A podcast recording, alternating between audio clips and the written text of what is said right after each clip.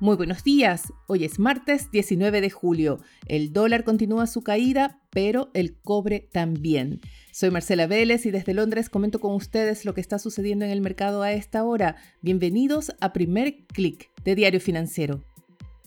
No quiero sonar muy negativa, pero debo comenzar este podcast reconociendo que hay una sensación de alerta, de temor, de emergencia pesando sobre los mercados especialmente en Europa, donde vivimos una ola de calor que ya se ha cobrado cientos de vidas, en el caso de España, con temperaturas récord, en el caso de Londres, que es donde yo me encuentro, veremos los termómetros incluso superar los 40 grados centígrados.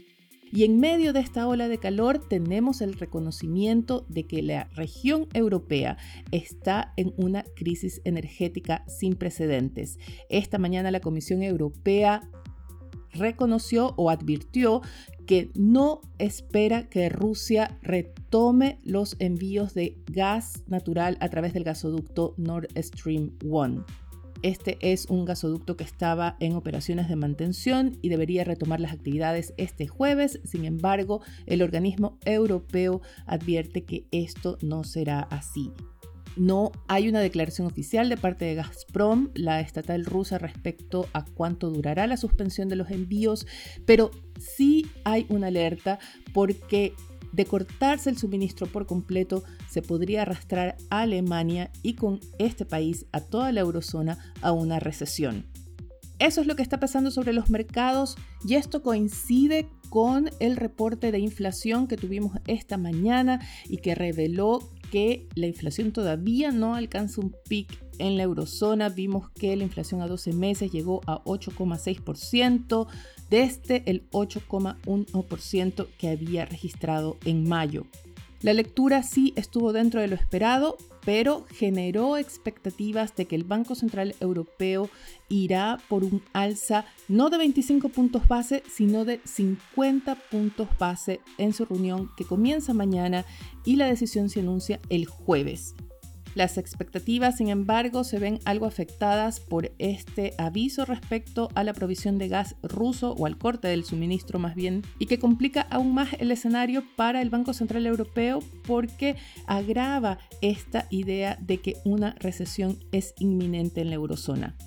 La duda sobre qué hará el Banco Central Europeo no se despejará hasta el jueves, pero hasta entonces las expectativas de que endurecerá el ajuste monetario ya está dando nuevo impulso al euro. Esta mañana vemos la divisa europea avanzar a su máximo en dos semanas frente al dólar, llega a 1,02, se aleja un poco de ese nivel de paridad.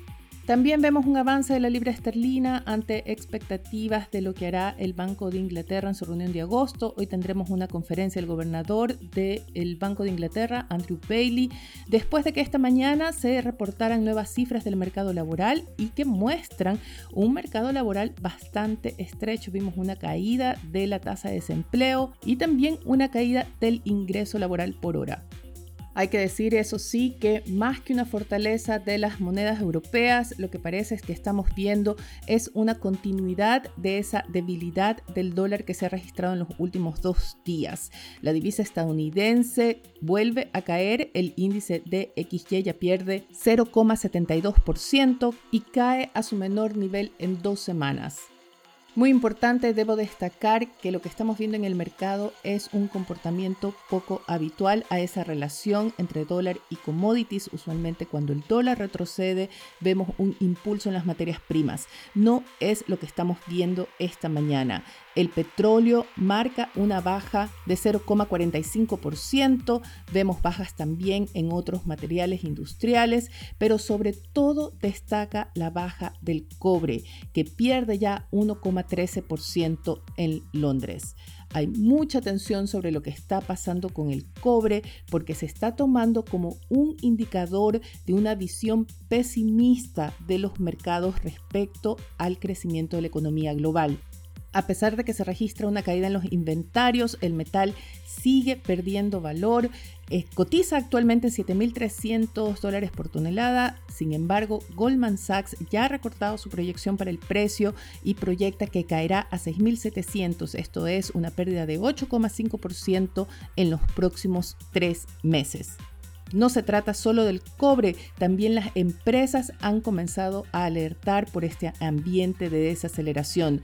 Bloomberg reportó ayer que Apple planea frenar las contrataciones Goldman Sachs fue muy claro, su CEO David Salomon dijo ayer que las empresas con las que tienen contactos, empresas globales, dan cuenta de una inflación incrustada en la economía, una inflación que se está convirtiendo en estructural, por lo cual no anticipan que baje hasta el próximo año y también están desacelerando las contrataciones o frenándolas por completo. Tenemos reportes esta mañana de Johnson Johnson recortando sus proyecciones de negocios por ahora. BHP, la minera, anticipa una fuerte desaceleración y vemos también retailers como Made.com, el retailer británico de muebles, también recorta sus expectativas de negocio debido a una reducción de la demanda. Así que ya estamos viendo alertas a través de las empresas y más claramente también tenemos una nueva encuesta de Bank of America administradores de fondos y la verdad es que los resultados son bastante pesimistas.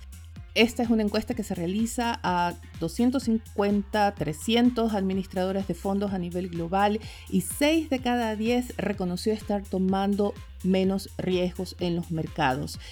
En general, la encuesta revela un nivel récord de liquidez, una protección en efectivo a su mayor nivel desde 2001, la menor alocación en acciones desde 2008. Es más, Bloomberg reporta que los comentarios de los analistas de Bank of America destacan que las expectativas para el crecimiento de la economía y también para el crecimiento de las utilidades de las empresas cae a un mínimo récord. Bueno, se preguntarán qué está pasando en los mercados en este escenario. La verdad es que tenemos a esta hora una sesión más bien mixta. En Asia vimos que el índice regional defiende un alza de 0,15%. Las caídas llegan desde el Hang Seng porque el sector inmobiliario chino capta el foco de la atención es el que sufrió mayores pérdidas en la sesión asiática. Hay reportes de una campaña de los consumidores para boicotear a las empresas inmobiliarias que no han terminado sus proyectos. Los consumidores están negando a pagar las hipotecas de los departamentos y viviendas no terminadas. Esto puede afectar la confianza en el mercado, puede afectar la demanda de los consumidores y puede mermar la efectividad de las medidas de estímulo del régimen de Beijing para revivir el sector inmobiliario. Hay dudas respecto a la capacidad que tendrá esta vez Xi Jinping para reactivar la economía y alcanzar esa meta de crecimiento. La desaceleración también es el tema que pesa sobre la sesión europea, que al igual que en Asia es mixta. Vemos caídas en Frankfurt y París, dos mercados muy afectados por la crisis energética. Y el stock 600 logra, sin embargo, salvar un alza de 0,16%.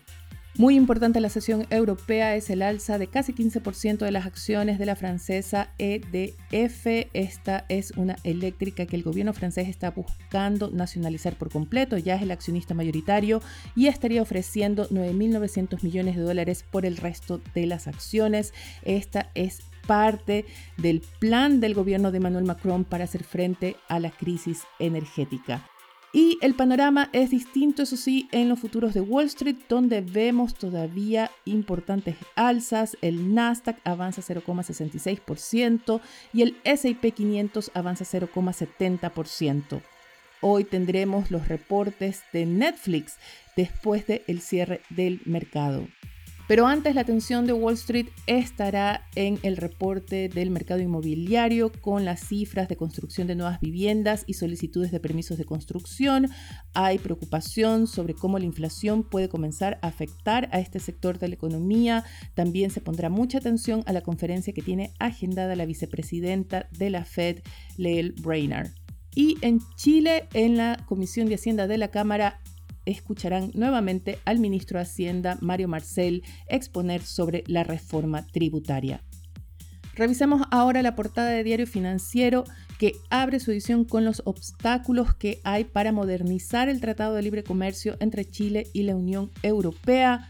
Otro titular advierte que los trabajadores de Ban Chile Inversiones podrían comenzar una huelga a fin de mes y otro titular anuncia que IKEA ya tiene fecha de llegada a Chile y abriría su primera tienda en agosto. Con esto me despido por ahora, los invito a que sean actualizados de las noticias del día visitando nuestro sitio web de f.cl. Yo les deseo que tengan un buen día, nosotros nos reencontramos mañana.